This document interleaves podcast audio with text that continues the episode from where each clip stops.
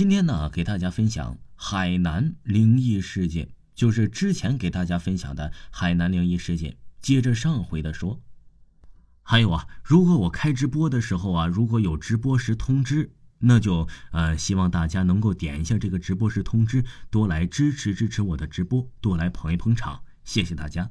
精彩继续。床下有东西，海南灵异事件。这个故事是我的一个朋友跟我说的。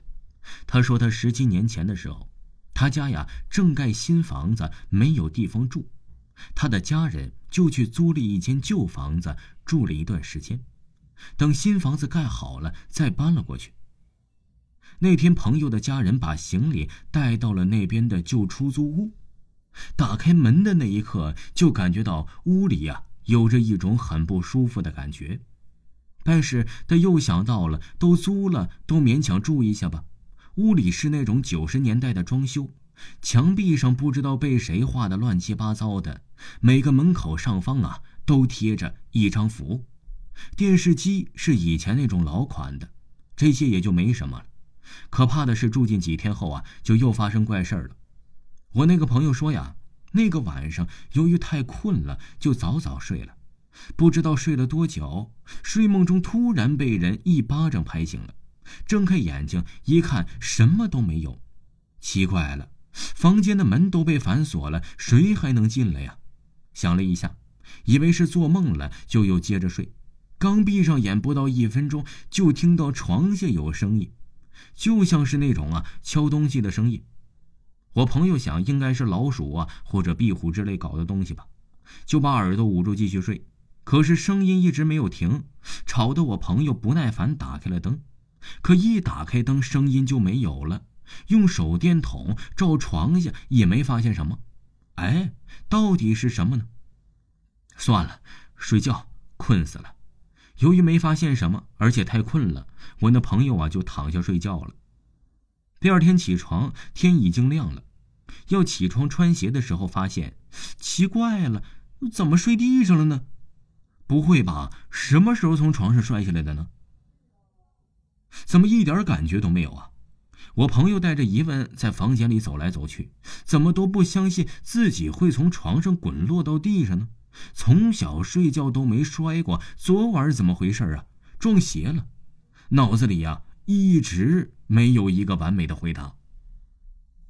想了一会儿也找不出摔在地上的原因呢，就没多想，出了房间洗漱去了。然而事情还没完，连续好几天都这样，早上起来都发现自己睡在地上了，而且呀，就到地上的时候毫无知觉，这就让人感到匪夷所思了。想来想去呀，我朋友就把这事告诉了他父亲，他父亲听他这么一说，也是脸色大变呢。原来呀，他父亲前几天也是这样，睡梦之中啊，总感觉有人推他，早上起来就睡地上了。他父亲说道。那既然这样，咱们俩就寻寻真相。今晚咱们父子俩睡一起，到底看看这是怎么回事嗯，好。到了晚上，他父亲让他假装睡觉，一有动静马上起来。他父亲说装睡呀，却不知道什么时候自己也睡着了，只有他眼睛闭着呢，但却没有睡着。时间一点一点的过去，哎，果然床下好像有什么东西。我朋友把眼睛一点一点的睁开，眯着眼睛想看看是什么。由于呀，他父亲在身边，他还有点胆量。可是接下来的一幕让他终身难以忘记。只见床下有一只手伸了出来，说是手，不如像是一个手的影子。那影子一点一点的爬了出来，直接把他的父亲呢给推了过来。然后那影子直接躺在了床上，此时他已经睡在了他床的边缘了，差点要掉地上了。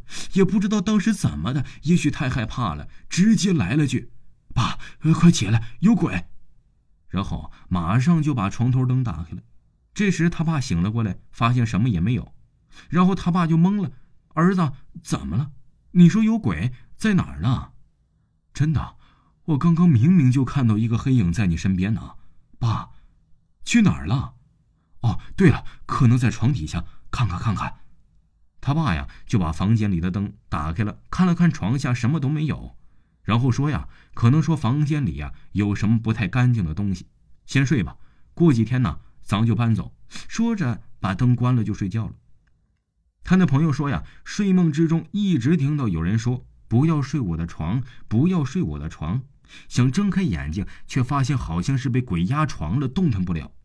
可不，这第二天早上，他俩父子又睡在了地上。连续发生这些事儿啊，也不敢继续在这个屋住了。这家人呢，也就搬家了，又到别的地方去住了。这几年呢，他和朋友回想起那件事，还是能够令他毛骨悚然，感觉就是有东西把他爸给推床下去的。他那朋友说呀，以后大家租房子，千万别租那种破旧的老房子。别为了贪图便宜，晚上睡不好觉，从而啊招惹了风险。听众朋友，本集播讲完毕，感谢您的收听。